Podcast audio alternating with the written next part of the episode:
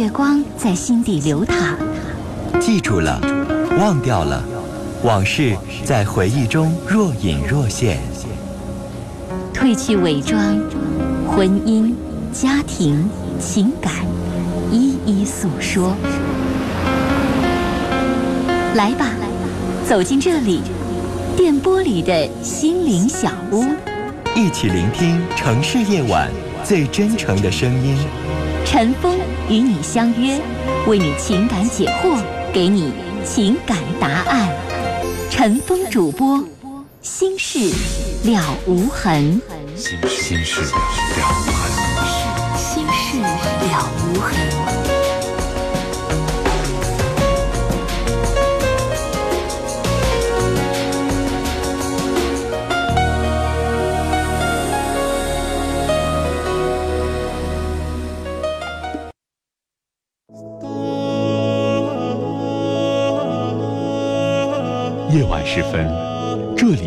有一个个精彩的正在经历的生活瞬间。这里让您终于可以听到那些已经渐行渐远却无法割舍的婚姻、家庭、情感的牵挂。来这里讲述你的烦心事，聆听城市夜晚最真诚的声音。陈峰和你一起聆听心事。倾听感动，陈峰主播，心事了无痕。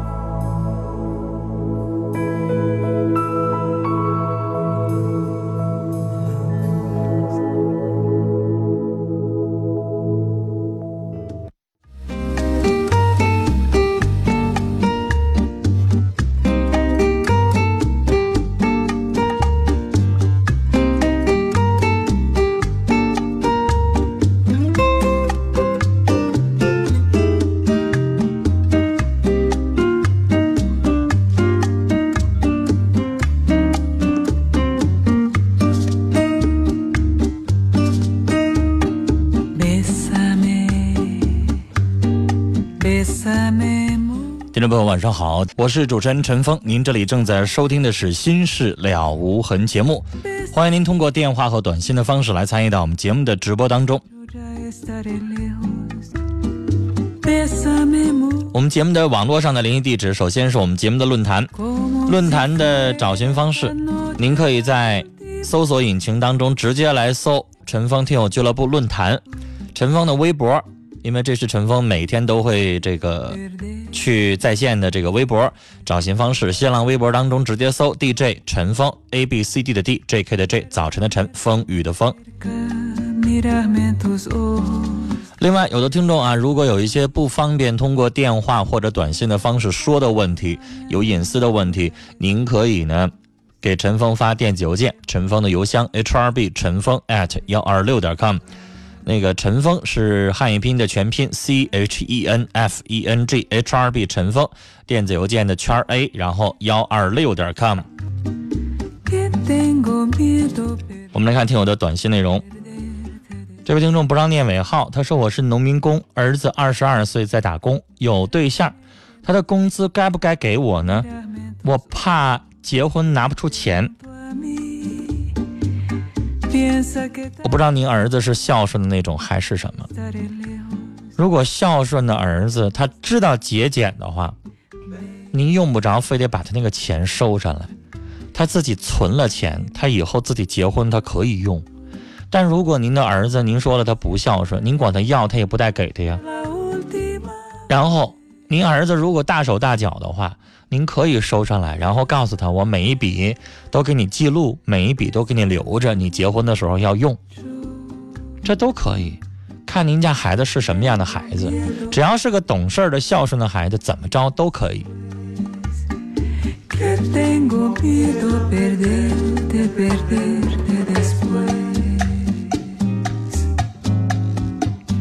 七五二六的听众说，我是一个普通专科的学生。我觉得学校的氛围不是很好，控制不了自己，倒不如找一个单位锻炼一下。我该怎么办呢？你想找一个单位去锻炼一下，这一点我支持。但是学业那一块必须完成。在你找到一个单位去实习、去实践的过程当中，学校的学分每一年的这个考试都必须通过，确保你必须拿到一个毕业证的前提之下，然后利用业余时间去实习。我支持你。九五七零的听友说，我在网上认识一个小我一岁的女孩，她刚离婚有个孩子，原因是她丈夫有小三儿。我今年二十二岁，没结过婚，如果在一起会幸福吗？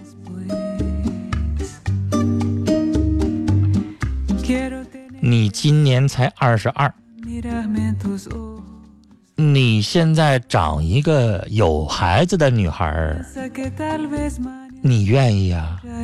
你自己还没生养过，你自己还是一个未婚的一小伙，上来给一孩子当后爸，你愿意啊？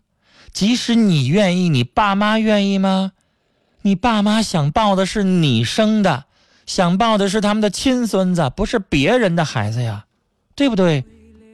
你现在要四十二，你未婚，你找不着了，我不说什么，你才二十二岁。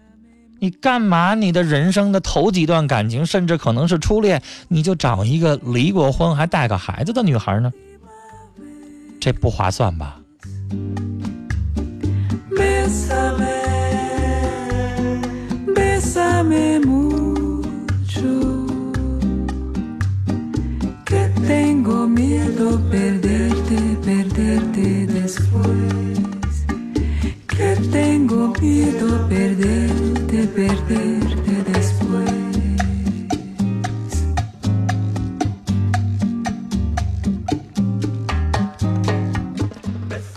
又有一个听众在问关于播音主持的事儿哈，这是幺三六八的听众说，请问考播音主持有什么特别的要求吗？录录取率高吗？文化课大约多少分呢？这要看你考的是哪个学校了。比如说要求是什么？要求就是你要口语表达清楚，你有一个呃好一点的声音。然后考试的内容大多数是新闻稿件朗读、文艺稿件朗读、模拟主持、即兴演讲这些东西。文化课呢，不同的学校的要求不一样，一般情况下在四百分上下。有一些学校非常好的，像排名第一的中国传媒大学的文化课，应该在接近五百分左右。如果喜欢传媒专业的话，也不一定非得播音，像编导类的专业也可以试一试。四三二七的听众的短信哈，我看到两条了，我不知道你是不是发给我的。他这么念的，说：“亲爱的，你敢不敢告诉我，你们那背景音乐叫什么？”你是在这亲爱的是在称呼我吗？我得不敢不敢去相信了。陈峰使用的背景音乐都是小野丽莎的歌啊，这个我使用的音乐不一样，我不知道你问的是哪一首，你可以去搜索龙广在线论坛，找。心事了无痕，陈峰听友俱乐部啊，里边有一个置顶的帖子，陈峰使用的所有的背景音乐的清单都在那里边，你上里边一复制，然后上百度上一搜，你就能够下载这个音乐了，比较省事儿。来，接下来我们接四号线，你好。喂，你好，陈峰哥。你说。嗯，一直想给你打电话，今天终于足勇气了。嗯。那个，我想说一下我的事情。嗯。嗯，我先简单说一下，嗯。我长这么大的一点经历吧。嗯，嗯，我从三岁呢，然后我父母离异了，我就一直和着跟我母亲。嗯，在八岁的时候，然后我母亲就是又结了第二次婚，然后也不是说太好。嗯，嗯，他总喝酒，喝酒了，喝完酒之后就打我母亲，然后还打我。嗯，嗯，过了能快一年，然后就离婚了。我就和我母亲一起过。嗯，在我上初一的时候，然后我母亲出来打工，就把我自自己一个人放在家里。嗯。嗯，上初中的时候就是住校，然后呢，初中毕业我就学了美发。嗯。一直做到现在，将近快五年了。嗯。然后在那个一零年的时候，嗯。我我今年二十三岁，在一零年的时候，呃，我老舅给我介绍了一个对象，然后当天是他他的那边父母和我的父母，还有我老舅、我老舅妈，我们一起吃了饭。嗯，那天他的父母感觉还是挺满意的，然后我的父母也挺满意的，我俩就一直相处也挺好的。嗯，他家是做生意的，然后。在嗯五月份左右的时候，因为他那比较忙，缺人手，然后他就商量我，让我下来，然后去到他店里帮帮忙。因为那时候我俩相处的挺好的嘛，我也就去了。我就从这边然后辞职，辞职下来就去他那里了。因为那时候相处挺好的。我也没有说谈工资啊，或者说什么各方面的事情，然后帮他两个多月的忙。那时候，嗯，我就说不能再帮他忙了，因为我这种家庭嘛，我也得赚钱，不能在这一味的就是这两两个多月他没给你报酬啊？嗯，因为是他父母投资给他做的这个生意嘛，他说了也不算。钱什么的都是归他父母管，那这不累傻小子呢吗？两个月也不给你开薪水，你靠什么过活呀？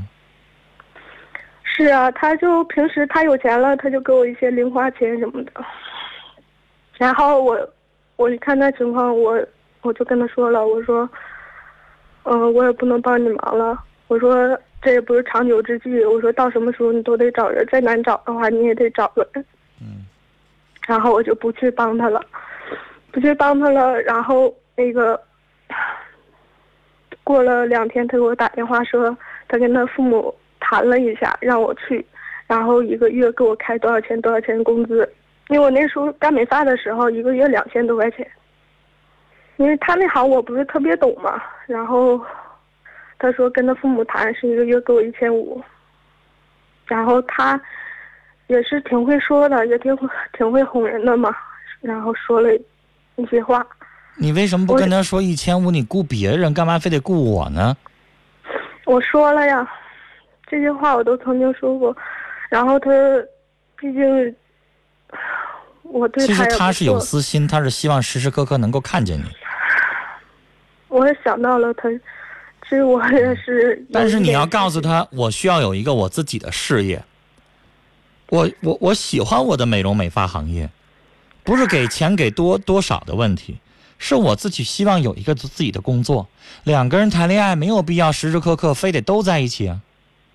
嗯，对，那时候我也对那时候这些话我也说了，然后那时候确实缺人，他那里还很忙，然后他也说了一些好话，然后说了一些那个什么的话，然后我也心软，我比较那啥的人，然后我就去了。嗯，去了，然后帮他两个月，因为他那时候总出差嘛，去外地，然后那个他那店里没人管。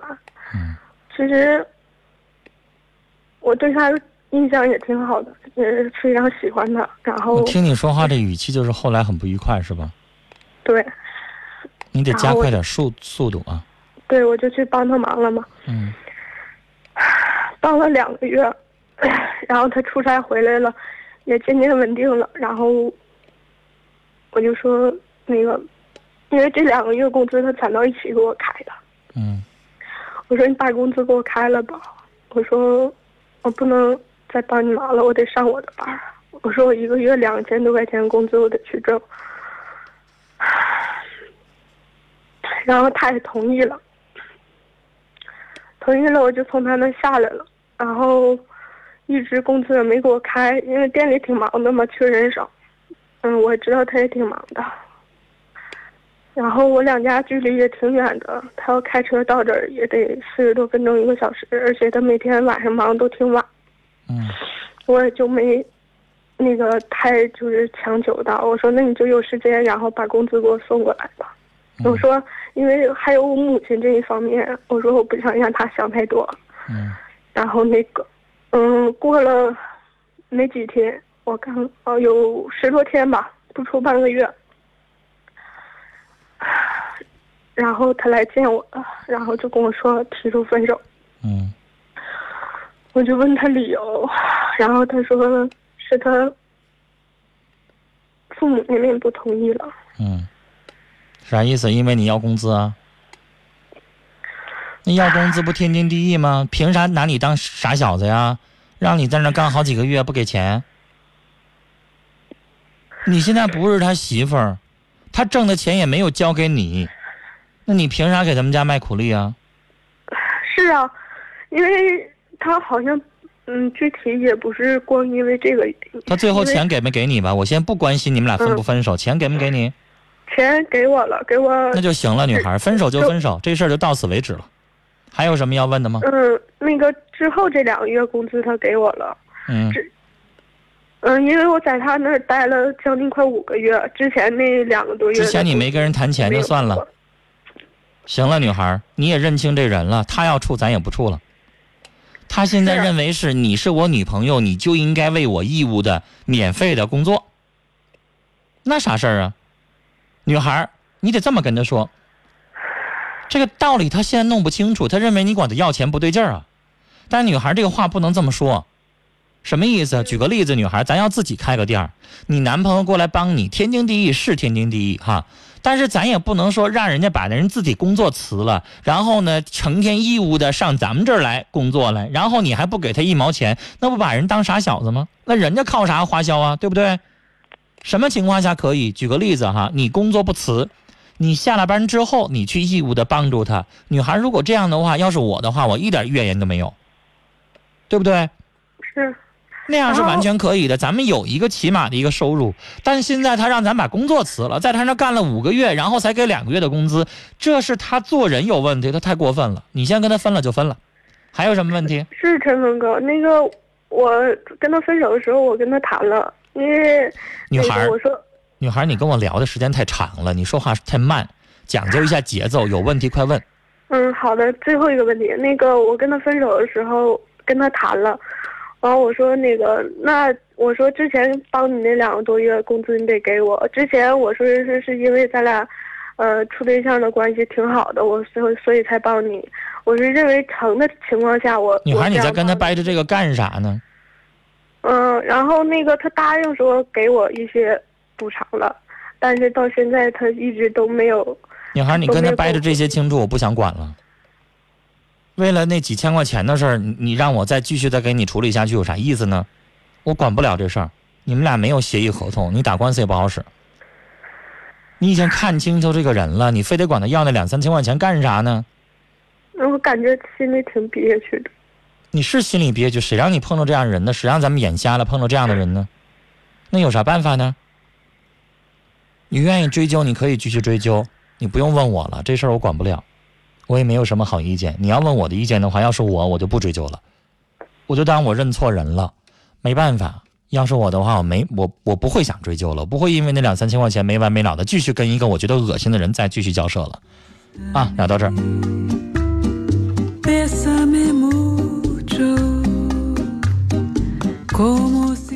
看短信。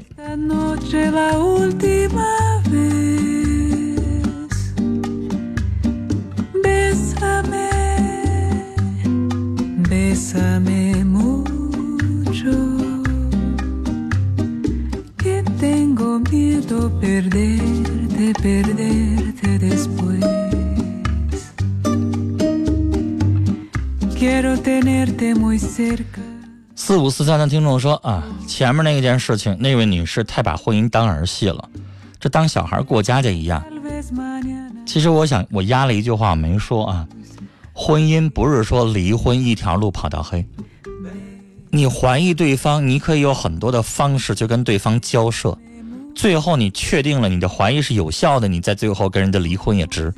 光怀疑就离了，那社会如果每个人都像这个女孩似的，只要怀疑老公有点问题了，也不找证据，立马就离婚，那我们这个世界得疯狂成啥样啊？六零二八的听众传情说：“苗千月，无论何时，我都会永远爱你。”署名叫坤。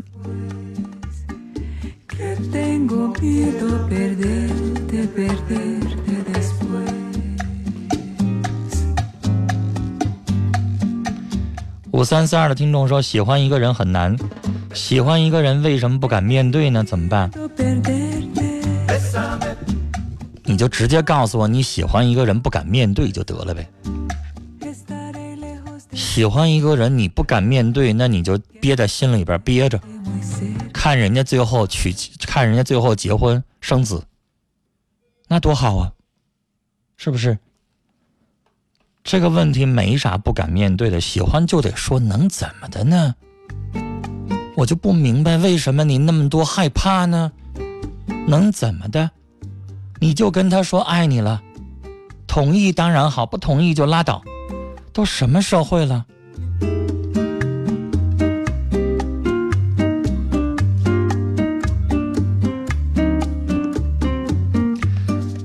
七九九幺的听众说：“前面有一个女孩，我认为她太不讲道理。婚姻得经营，有问题解决，别动不动就离婚。”七零幺八的听众意见不一样，他说：“我挺理解刚才离婚的女人，虽然说她草率，但对爱情的忠诚，所以怕欺骗。就算婚姻留住了，心里也有疙瘩吧。我也类似于这样的情况，我不知道怎么办。我完全不同意您的说话，我一再的强调。”两个人婚姻出了问题，怀疑对方有问题，该解决解决，该调查调查，该两个人去解决，不行了，解决不了了，然后什么事情努力都做完了，你可以离婚。你啥都没做，你证据也没找，你也没调查，然后什么都没有，跟小孩过家似的就离了，那你不用给我打电话，你干脆你就离呗。以后你再遇到一个男的，再有一点什么问题，人家再跟那哪个女的通了个电话，然后你再离。我看你最后等到你的人生到你老的时候，你能离几次？我说这话的意思不是跟谁有仇，我说这话的意思是大家对婚姻是不是都能够本着负责任的态度，别动不动就离呀？那婚姻真是儿戏吗？发现一点问题马上就离了吗？都那么简单就好了。但我觉得如果都像你们这么处理，有点事儿就离，有点事儿就离，哎呀，那民政局婚姻登记管理机关得累死。天天就得答对你们这样的人就答对不完了，成天就没事就离婚。你一天你一年你下来你得离几回啊？二九幺零的听众说发对了吗？您我收到了，就是你发对了。三八幺六的听众说和老公结婚到今天一年零四十天，婚后我们两个人出来打工，八月份自己卖服装。我不明白哈。您这短信发到这儿就没了，您后边发了一条说不公开尾号，到这儿为止，八月份自己卖服装，什么就没有了。您发这短信是干嘛呢？是陈述什么？表达爱意？是要问问题，还是要干嘛？念完了就拉倒了，我不知道您什么意思。二四七六的听众，我有一同事，十八岁的女孩，天天疯疯癫癫的说粗话，领导特烦他，我也从不理他，因为我一再的忍让，他总是欺负我。刚才被他气哭了，因为他辞职又不值。您说我不知道该怎么办了。那女孩才十八，还是小孩一个。你说了，你们领导也烦他，但是你们领导不跟他一般见识，干嘛只有你跟他一般见识呢？对不对？你可以继续不理他，不用搭理他。这样的人，如果你跟他吵起来了，你的同事会认为你没有素质，你没有涵养。别人都不搭理他，别人都怎么做的，你也跟着学啊！咱也不用搭理他。零五五二的听众说，第一次听这节目，他说：“我想我是上瘾了。刚才那哥们的性格和我以前差不多，面对感情唯唯诺诺，在我媳妇的强行逼供下，我才表的白的。但是我相信您现在肯定不后悔，即使是您爱的人逼着你表白的。”但是最后你说出来了，你获得了幸福。你应该后悔的是，如果当时我要不说，那你可能就没有幸福的家庭了。所以我始终对于啊爱一个人不敢说的这样的人，我很是不理解。你不说，你可就没有幸福啊。好，接下来进一段广告信息，广告回来继续来收听和参与我们的节目。